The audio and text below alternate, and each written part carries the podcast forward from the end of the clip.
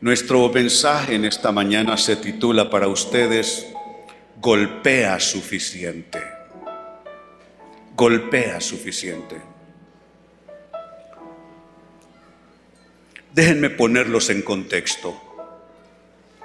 El profeta Eliseo ya era anciano y estaba enfermo de la enfermedad de la que moriría.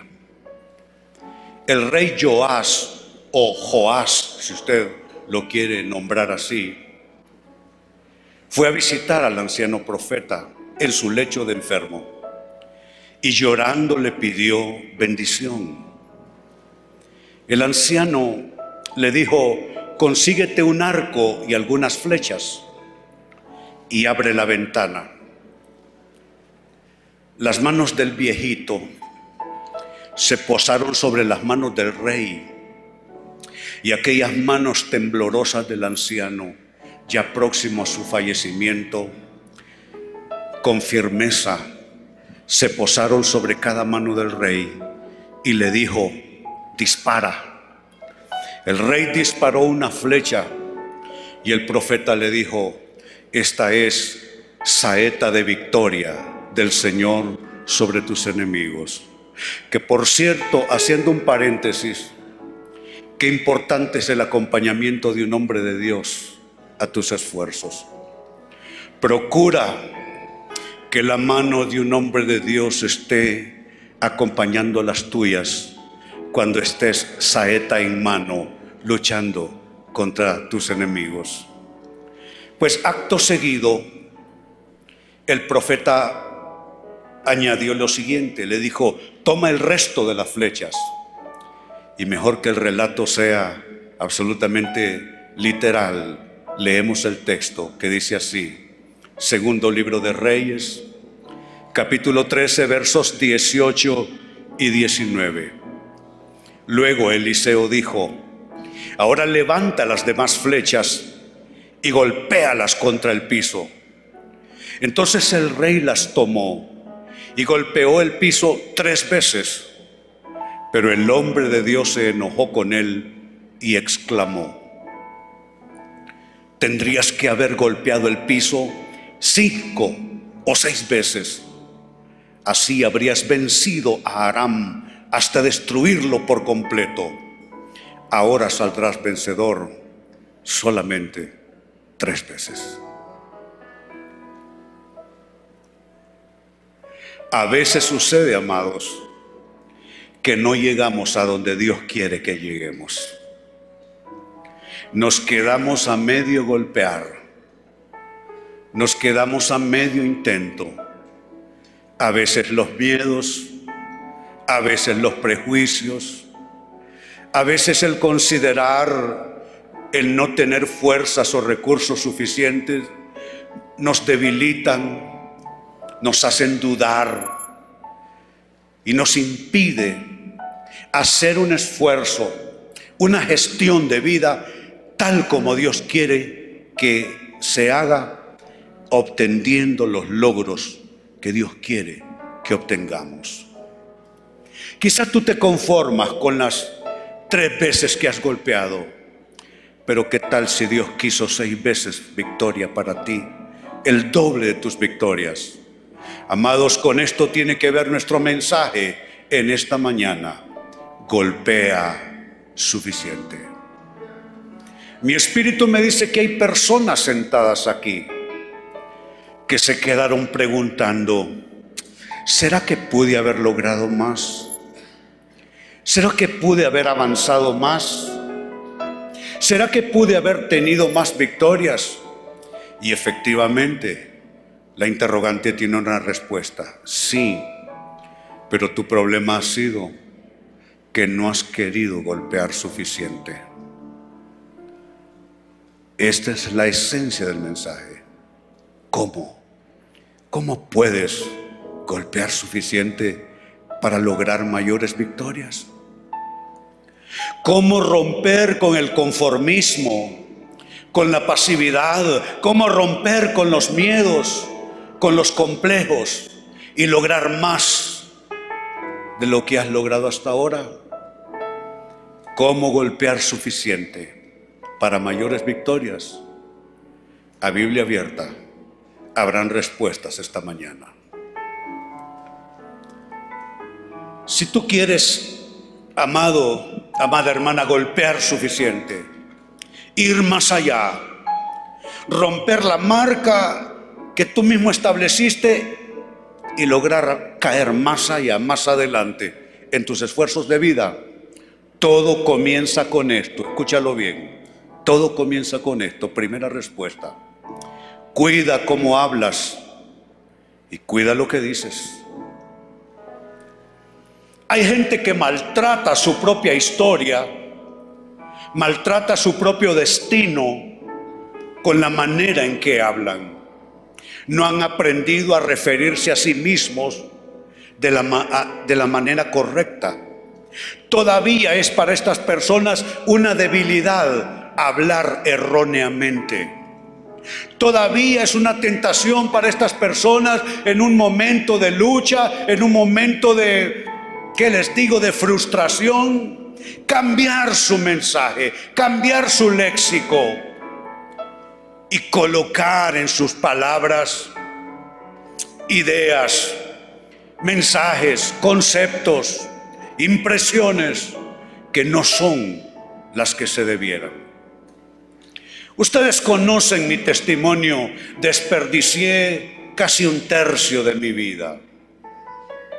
Y parte de ese desperdicio de vida que todavía me pesa, tiene que ver con no haber cuidado lo que yo decía y cómo yo hablaba. ¿Saben? Cómo uno habla es algo que se aprende en el camino. Alguien te lo fue dictando, alguien te lo fue enseñando de manera inconsciente, no deliberada. No es que alguien te dijo, a ver, repita cuando eras niño, cuando eras niña. Es que eso estaba en el ambiente. Así se hablaba en esa atmósfera. Y de manera inconsciente aprendiste a referirte a ti mismo de una manera totalmente diferente a como Dios quería. Y con tu hablar y con tus palabras fuiste creando una atmósfera negativa, una atmósfera pesimista, una atmósfera tóxica, una atmósfera contaminada, una atmósfera enfermiza alrededor de toda tu interacción con la vida.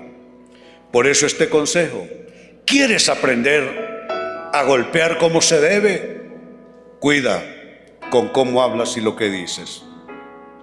Atención a esta escritura, libro de los Proverbios, capítulo 17, verso 20. Se lee así de la versión Reina Valera del año 60. Dice, el perverso de corazón nunca hallará el bien. Noten que la gente puede estar enferma por dentro. Y cuando la gente está enferma por dentro, nunca hallan el camino no encuentran la hebra, no saben cómo enhebrar el hilo de la vida. Prueban de un modo, prueban de otro, pero como están enfermos por dentro, nunca encuentran la ruta correcta, nunca encuentran la hebra para poder por fin comenzar a hacer vida. Y noten lo que añade, y el que revuelve con su lengua caerá en el mal.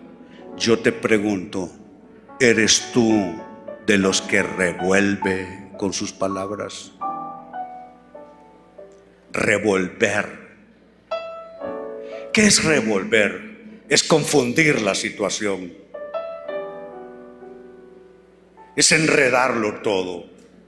Hay personas que solo basta que abran la boca para comenzar a complicar la situación. Han adquirido una rara habilidad de revolver y enredar las cosas con la manera en que hablan. Si ustedes me preguntan, he tenido que aprender en mis conflictos de vida a no revolver con mis palabras. Y si tú eres ese hombre, esa mujer, y tu conciencia te testifica que tú has más bien revuelto, confundido las situaciones de tu vida por soltar las palabras que no debieras, entonces necesitas renunciar a eso en esta mañana. Siempre en el libro de los Proverbios capítulo 12, versículo 18, dice el texto, hay hombres cuyas palabras son como golpes de espada. Estamos hablando de cuidar lo que dices, cuidar cómo hablas. Y atiende a esta exhortación. Hay hombres cuyas palabras son como golpes de espada, mas la lengua de los sabios es medicina. Tú puedes ser lo uno o lo otro, será tu decisión. Tu actitud determinará en cuál de estos extremos tú estás. O blandirás una espada con tus palabras, golpeando, hiriendo, intimidando, atemorizando a los que están a tu alrededor. Y lo triste con eso es que por lo general lo hacemos a las personas que más amamos y más nos aman. Hombre, si fuese a un extraño, pues solo te das la vuelta y lo olvidas. Pero ¿cómo te quedas viviendo al lado de una persona a la que con tus palabras rompiste por dentro? Es una decisión. Tú puedes llevar una espada en tus palabras y dedicarte a golpear tratando de resolver. Hay gente así. Quieren resolver, pero lo único que logran es golpear. Yo te pregunto, ¿golpear resuelve la vida? En ninguna manera. Pero está la otra opción. La lengua de los sabios es medicina. Tú puedes esta mañana tomar una seria determinación. Ya no vivir como un reactivo a tus dolores. Porque déjenme decirle, la persona que golpea con sus palabras no necesariamente es una mala persona. Puede ser una buena persona. ¿Qué es lo que nos hace golpear a los demás? El, el ay de nuestro dolor. Son nuestros dolores que hacen golpear a otros. ¿Por qué mató Caín a su hermano Abel? Por sus propios dolores. Caín era un hombre frustrado, no había logrado el éxito que se propuso, sintió envidia por los éxitos de su hermano, se disgustó con el cielo, creyendo que había tomado partido en la situación. Y aquellos dolores de Caín le llevaron a golpear de muerte a su hermano Abel siempre un dolor mal canalizado, siempre un dolor mal administrado es lo que hace que terminemos golpeando a otras personas. Pero ahí están las dos opciones. Si tú quieres, puedes ser la persona cuyas palabras son como golpes de espada. Y si tú quieres, tu lengua puede ser verdadera medicina para los demás. Y un texto más en esa misma dirección, Proverbios capítulo 21, verso 23, dice, el que guarda su boca y su lengua, su alma guarda de angustias. ¿Cómo uno comienza a reeducar su lengua? ¿Cómo uno comienza a reprogramar su léxico, sus palabras, su manera de referirse a los demás? comienza con poner guarda a su boca, cuidarlo, pensarlo dos veces. Hay gente que primero hablan y después piensan. Se le llama a esto una incontinencia de hablar. Tienen que hablar, hablar, hablar, decir, decir, decir. Pero el que guarda su boca, el que dice lo pensaré mejor y buscaré decir lo mismo, pero con otras palabras. Como comienzo diciendo en uno de mis libros, ¿por qué no te callas? Digo, no es lo que dices, es cómo lo dices. Si comienzas a reprogramarte y a decir, lo tengo que decir, tengo que soltar lo que pienso, lo que siento, pero quiero aprender a decirlo con las palabras correctas. Entonces estamos hablando de golpear suficiente. ¿Cómo golpear suficiente para lograr mayores victorias? Y lo que hemos dicho en primer término es, cuida cómo hablas y cuida lo que dices. Segunda fórmula, para poder golpear suficiente y no quedar con la sensación de no haber logrado lo que bien pudimos haber logrado. ¿Qué más hacer? ¿Qué más añadir? Cuida como oras. Yo he visto a demasiada gente orar en ignorancia, orar mal. Y orar mal tiene cero resultados. No se trata de solo orar, se trata, como digo en mis notas de bosquejo que comparto con ustedes, seguir los protocolos del cielo. Con el cielo no se trata de cualquier modo. Tú no puedes venir de cara al cielo y decir, no, es que así soy yo, es que yo así hablo, es que te, así soy yo, es mi carácter, es mi personalidad. Ten cuidado. Si tú quieres que te tomen en serio allá donde se deciden las cosas, tú tienes que aprender a respetar lo que estoy llamando los protocolos del cielo. Bueno, entendámonos bien, ¿qué es un protocolo? Un protocolo, amados, según la academia, es un conjunto de reglas establecidas por norma para ceremonias, para actos oficiales o solemnes. Eso es un, un protocolo. Tiene su manera de hacerse es lo que está diciendo el concepto. Pero si lo piensas, todo en este mundo tiene sus protocolos. Tú no vas de cualquier modo al banco a hacer una gestión y solo porque acabas de entrar te abres camino a codazos y de pronto estás en la ventanilla. No, te obligan a sacar un pequeño numerito y así hayan 30 personas delante tuyo, tú te vas a sentar a esperar hasta que te llamen. Todo tiene protocolos en este mundo. Todo. Y el cielo no es la excepción. Esa es la gran noticia. En el cielo hay protocolos que respetar, reglas establecidas para que nosotros podamos tener comunión, interactuar con lo divino. Hmm. Si esto no es verdad, atiendan lo que viene. Evangelio según Mateo capítulo 6, verso 6 en adelante. Jesucristo nos va a presentar protocolos del cielo para la hora de orar. Dice así.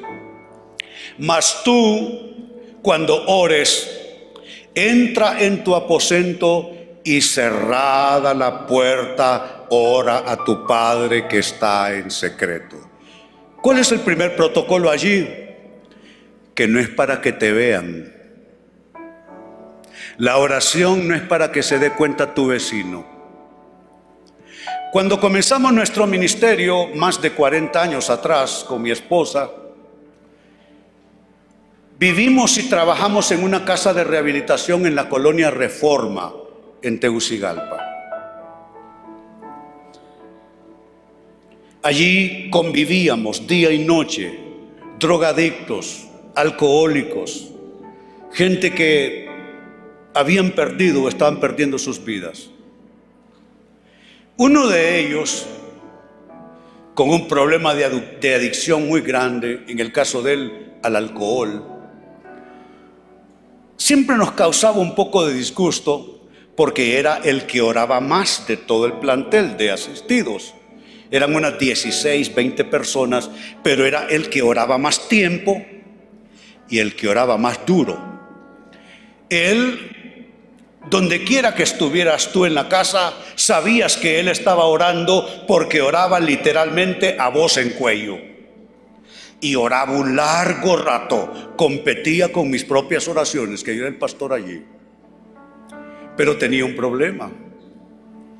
Él pensaba que eso le daba vigencia, legitimidad, fuerza a su oración. Amados, no es el que grita más, sino el que entiende el secreto de Dios. Tú necesitas entender que es una cosa secreta entre tú y Dios. Entonces vemos, son protocolos.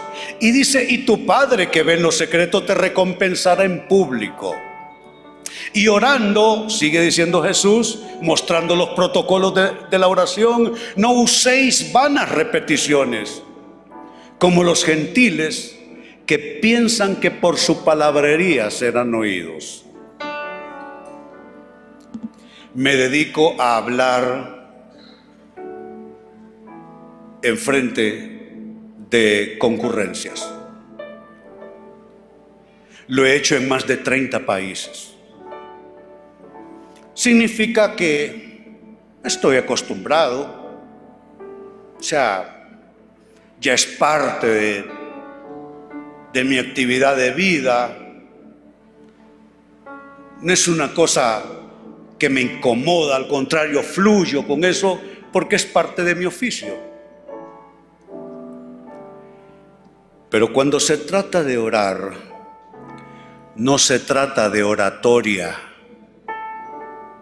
Yo no puedo ir a hacer gala de oratoria delante de Dios, de hilvanar grandes conceptos y grandes argumentos. Lo que tengo que afinar es un corazón arrepentido porque Dios lo que busca no es palabrería, sino un corazón contrito y humillado. Es lo que Dios no despreciará.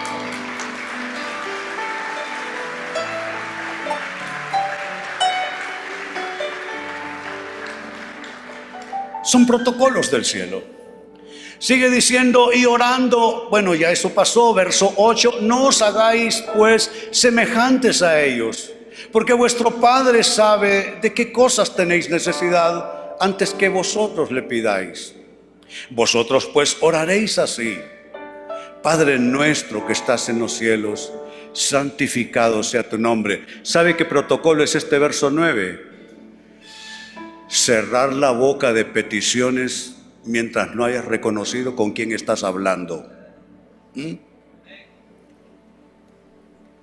lo primero que vas a decirle, tú eres mi Padre, tú estás en una dimensión diferente a la mía. Bendigo tu nombre, alabo tu nombre, exalto tu nombre. ¿Sabe qué es eso? Mostrarle respeto a Dios. Pero no, tú saltas a la arena de la oración y sale la lista interminable de peticiones con toda clase de cosas. ¿Será que Dios no quiere que le pidamos? Sí quiere. Es más, ama escuchar nuestras peticiones. Él ama escuchar nuestras plegarias. Pero no significa renunciar nosotros a los protocolos del cielo. Sigue diciendo, verso 10, venga tu reino, hágase tu voluntad como en el cielo así también en la tierra. ¿Qué protocolo es esto? Ah, no hemos llegado a las peticiones todavía. Primero reconoces con quién estás hablando y ahora le dices, ¿sabes qué? Lo que tú quieras, con eso me quedo. Antes de decir siquiera lo que necesita, le duele el estómago porque tiene hambre y quiere pedir el pan nuestro de cada día, dánoslo hoy. No se aguanta las ganas de pedir por el trabajo, pedir un aumento de sueldo, pagar la escuela que la tiene atrasada dos o tres meses, lo que tú quieras. No se aguanta las ganas de sacar su petición, pero los protocolos del cielo le dice, primero reconoce con quién estás hablando. Padre nuestro que estás en los cielos, santificado sea tu nombre. Y ahora dile que no le vas a intentar torcer el que tú vas a hacer así como se hace en el cielo lo que Él quiere, tú estás dispuesto a hacer aquí lo que a Él le dé su soberana voluntad.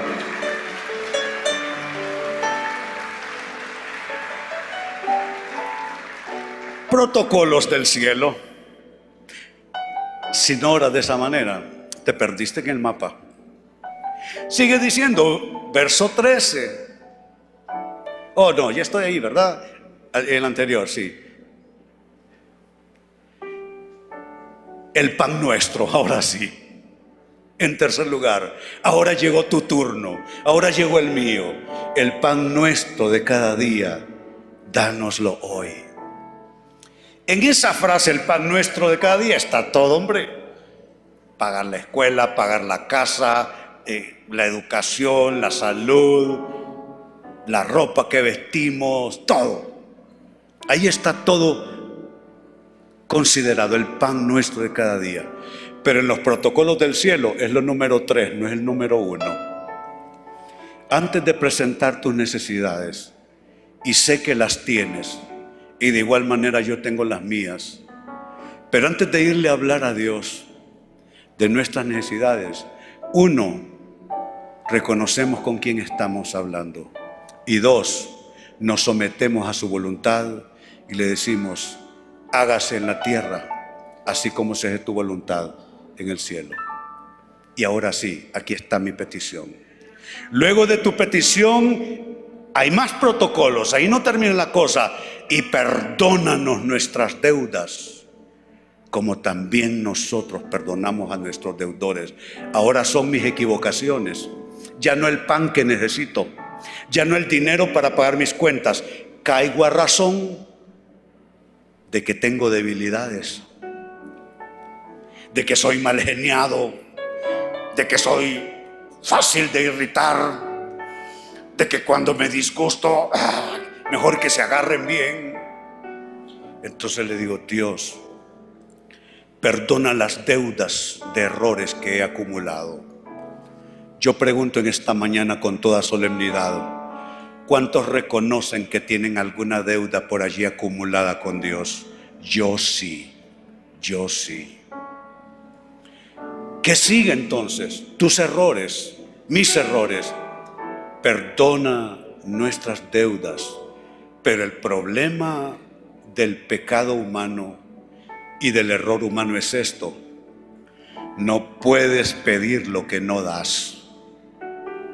Perdónanos nuestras deudas, como también nosotros perdonamos a nuestros deudores. ¿Quieres que Dios te condone deuda moral y deuda espiritual? Hay una clave aquí. Condona tú al que se ha equivocado contigo. Condona tú al que tiene acumulada deuda moral. ¿Saben? El otro día descubrí maldad en mi corazón. Estábamos en una rueda de pastores, hijos espirituales míos todos. Y mencionaron el caso de un hijo espiritual que se me perdió en el camino. Entonces, al tocar el tema de este joven pastor, pues ya ni tan joven él. Entonces yo sentí que me, me acaloré y, y me apasioné en la plática. Y en mi espíritu me di cuenta que estaba enojado yo todavía con ese muchacho. Dejé que pasara la reunión. Era un círculo de hijos espirituales que vinieron a visitarme para el día de mi cumpleaños y se quedaron a dormir en mi casa con sus esposas. Me aman tanto como me ama Sara y Edward, mis hijos. Cuando ellos se fueron y volvieron a sus ciudades, le dije al Señor, no me quedo más remedio. Encuentro maldad en mi corazón, Porque siento que cuando me mencionan a este muchacho me enojo otra vez. Y le dije, Dios, perdóname hay maldad en mi corazón.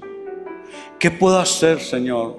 De mi parte le dije, te prometo no volver a sacar a este muchacho en pláticas. Porque si no puedo hablar bien de él, no debo hablar de él. Pero ¿y qué más puedo hacer? Me dijo, bendícelo. Y me costó. Me costó. Pero al final de la lucha, le dije, Dios, bendice a este muchacho, donde quiera que está. Aunque él no lo quiera, lleva mi ADN espiritual. Y aunque a mí no me gusta, tiene trazada la ruta del éxito y la bendición, que fue como la leche con lo que yo lo amamanté. Son los protocolos del cielo. Tú no puedes pedir que Dios te perdone tus deudas si no estás dispuesto a perdonar a quien tiene una deuda contigo. ¿Quién tiene una deuda contigo hoy? Que te deshonró, que te abandonó, que no estuvo para ti en tus luchas. Bendice, condona, perdona a esa persona y Dios condonará también tus deudas. ¿Cuántos entienden los protocolos del cielo?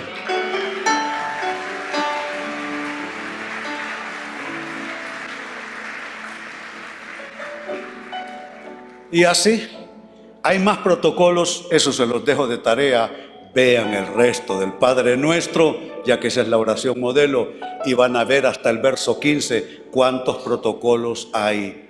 Por eso, la segunda clave en este tema, cómo golpear suficiente para lograr mayores victorias, lo segundo fue cuida como oras. Lo primero, cuida como hablas, pero esto cuida como oras sigue los protocolos del cielo. Tercera respuesta en esta fórmula, ¿cómo golpear suficiente para grandes bendiciones, para grandes victorias? Emplea a fondo tus capacidades y aprovecha al máximo tus oportunidades. Recuerdo cuando era un joven novicio, discípulo, de mi pastor. Yo venía de tocar en bandas de rock y en bandas fiesteras aquí en la ciudad. Tuve mi momento como músico en esta ciudad. Y hubo días donde todo el mundo hablaba de clavo, que así me decían por sobrenombre. Clavo porque aunque ustedes no me lo crean, así como me ven de grueso, yo era flaco, fíjense. ¿sí? Yo sé que no me creen, pero yo era flaco. Eh, Caco era flaco también. y entonces un gran afro arriba, el cabello, y bien flaquito por bajo, parecía un clavo. Entonces me decían clavo todos mis amigos en el ambiente musical. Cuando llegué al Evangelio, nada de lo que yo era servía. Estudié arte, y era músico. En aquellos días eso no era importante en las iglesias. Y entonces el Señor me llamó a su servicio. Y mi pastor, un hombre fuera de época, adelantado a su época, que sabía cómo formar gente, me dijo, te voy a dar tu primer ministerio. Y me nombró el conserje de la iglesia. Y me puso a lavar los inodoros, me puso a poner y quitar las bancas de la iglesia, barrer, trapear. ¿Sabe qué estaba haciendo mi pastor conmigo? Estaba tratando mi ego. Porque hasta entonces me sentaba en mi batería a tocar y había un círculo de chicos y chicas viéndome tocar todo el tiempo. Según yo, yo era Mick Jagger. Yo era uno, uno más de los Stones. Y mi pastor que sabía que debajo de esa cáscara había en ciernes un hombre de Dios. Él me puso a limpiar inodoros.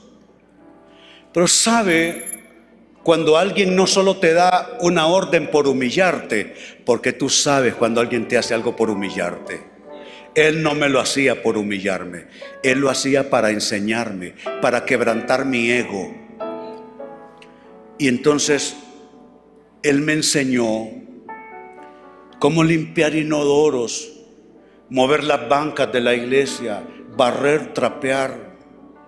Me enseñó a hacerlo pero aprovechando al máximo la oportunidad y desarrollando a fondo mi capacidad. Me convertí en tan buen conserje, hermanos, que no hubo conserje después de, después de mi gestión, porque llegué a ser pastor general de esa iglesia. Y fui pastor por cerca de 20 años ahí. Y no hubo conserje tan bueno, tan eficiente, tan excelente como este hombre que les habla esta mañana. Porque aprendí a emplear a fondo mis capacidades y aprovechar al máximo mis oportunidades. Tú puedes lloriquear todo lo que quieras. Yo pude haber lloriqueado y puede ser que lo haya hecho en una u otra ocasión. Pero empléate a fondo. Aprovecha tus oportunidades. Cuando te empleas a fondo, tú te promueves sin promoverte. Mira cómo lo dice el libro de Eclesiastés. Dice Eclesiastés capítulo 9, verso 10, todo lo que te viniere a la mano para hacer, hazlo según tus fuerzas. ¿Por qué? Porque en el Seol, a donde vas, es decir, cuando te mueres, no hay obra que hacer, no hay trabajo, no hay ciencia, no hay conocimiento, no hay sabiduría, no hay nada. O sea que o lo aprovechas en esta vida o no hay más para adelante. Porque cuando pasemos de esta vida a la otra, allá no hay trabajo, allá no hay llamados, allá no hay nada. Es otra la dimensión. Esta versión que les leo, la Reina Valera 60, eh, también tiene otra presentación en otras versiones. Ejemplo dice en la nueva traducción viviente, que es la que estoy usando en esta temporada, el mismo texto, Eclesiastés 9:10, todo lo que hagas, hazlo bien. Me gusta la Reina Valera, dice, hazlo según tus fuerzas. No es lo mismo hacerlo bien, porque algunos de nosotros, ah, hacerlo bien es como así, ni fu ni fa. ¿eh? Pero aquí dice hazlo bien. Pues cuando vayas a la tumba, no habrá trabajo, ni proyectos, ni conocimiento, ni sabiduría. Mejora tu gestión hoy. ¿A qué tú te dedicas? Tú lo sabes. No pidas que alguien se acuerde de ti y te promueva y te coloque en unos peldaños más arriba haz que tu capacidad te promueva. Haz que tus habilidades, tus dones, tu diligencia, tu excelencia, ese es el mejor promotor, hacer bien las cosas. Pregunto, ¿cuántos saben de qué estoy hablando?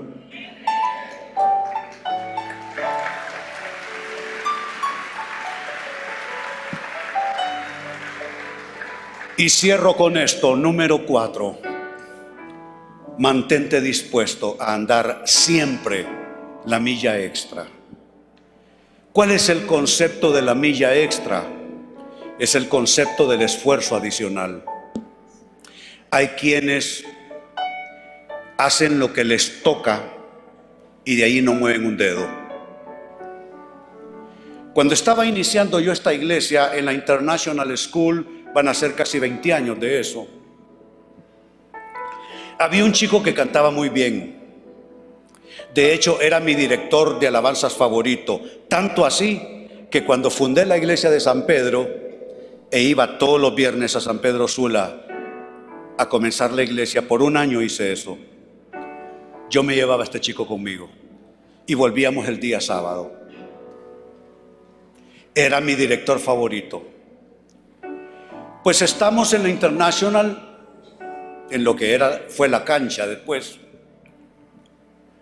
Estamos doblando sillas para quitarlas después del servicio, para llevarlas a una bodega que doña Berta nos había dispuesto.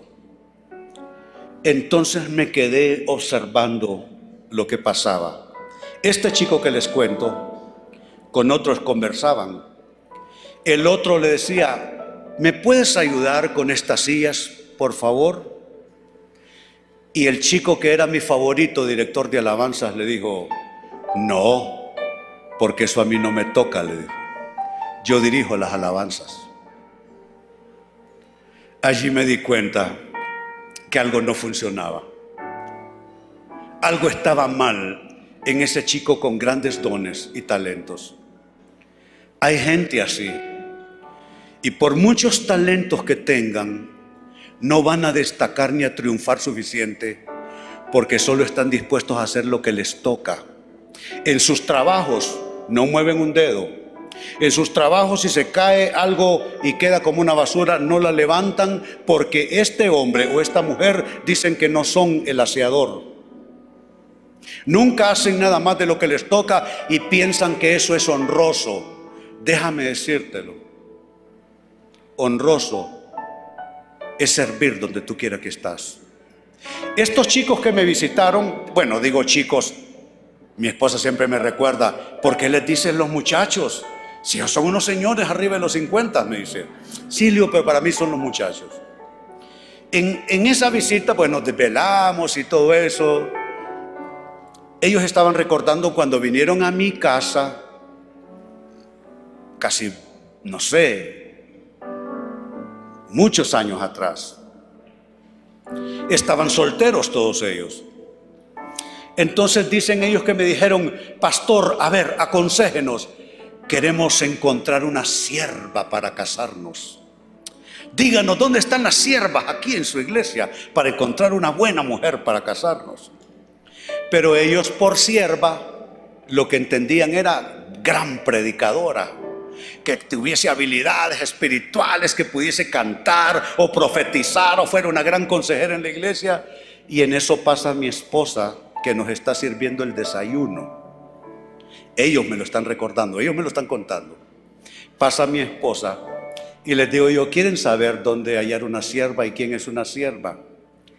Ella es una sierva, porque ella nos está sirviendo a nosotros mientras conversamos aquí. Entonces ellos quedaron y se dieron cuenta que la persona dispuesta a andar la milla extra es la persona que realmente triunfa y llega a un grado supremo de satisfacción en la vida. Tiene que ver con mantenerse dispuestos a andar siempre la milla extra. Y no lo dice René, lo dice Jesús. Atención a nuestra última escritura en esta mañana. Dice Mateo capítulo 5, versículos 41 y 42. Dice así, y a cualquiera que te obligue a llevar carga por una milla. No dice que te le revuelvas. No dice que te des la vuelta con altivez. No dice que le reclames. Dice a cualquiera que te obligue a llevar carga por una milla, ve con él dos. Al que te pida, dale. Y al que quiera tomar de ti prestado, no se lo rehuses. Es andar la milla extra. Entonces, la pregunta en esta mañana ha sido, ¿cómo golpear suficiente? El profeta exhortó al rey, le dice, ¿cómo no de golpecito de niño aquí? Si hubiera golpeado suficientemente fuerte, hubieras obtenido mayores victorias. ¿Cómo hacer eso? ¿Cómo lograrlo? Dijimos número uno, y léanlo para mí por favor, cuida y lo que dices. Número dos, cuida, sigue los protocolos del cielo. Número tres, emplea a fondo y aprovecha al máximo. Y número cuatro, mantente dispuesto la milla extra. Pregunto, ¿alguien aprendió algo en esta mañana? Qué bueno, Dios bendiga a su pueblo.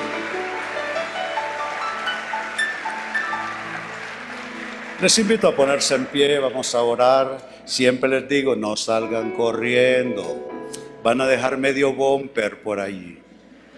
Oren, cerremos con tranquilidad. Mi primera oración Dijo Jesús, mas a los que le recibieron, a los que creen en su nombre, les dio potestad de ser hechos hijos de Dios. Tú puedes ser solo un seguidor de las cosas de Dios, un admirador de las cosas de Dios. Pero tú puedes ser un hijo de Dios nacido de dentro tuyo. ¿Cómo, cómo se nace desde dentro? Recibiendo a Cristo en tu corazón. ¿Cómo hacerlo? Inclina tu rostro y repite estas palabras. Dile, Señor Jesús, hoy reconozco que te necesito. Abro la puerta de mi corazón y te recibo porque quiero nacer de nuevo en lo espiritual. Perdona todos mis pecados, límpiame, hazme una nueva criatura y hazme un hijo de Dios. Amén. A ver, ¿cuántos hicieron esta oración conmigo? Me indican con su mano. Ah, muy bien, un caballero con su hijo por allí, lo felicito. Una dama por aquí, otra joven por allá, un caballero por allá. Muy bien, muy bien, los felicitamos a todos ellos. Bendito sea el Señor. Y ahora enamorémonos con el Señor antes de nuestra oración final. Soy de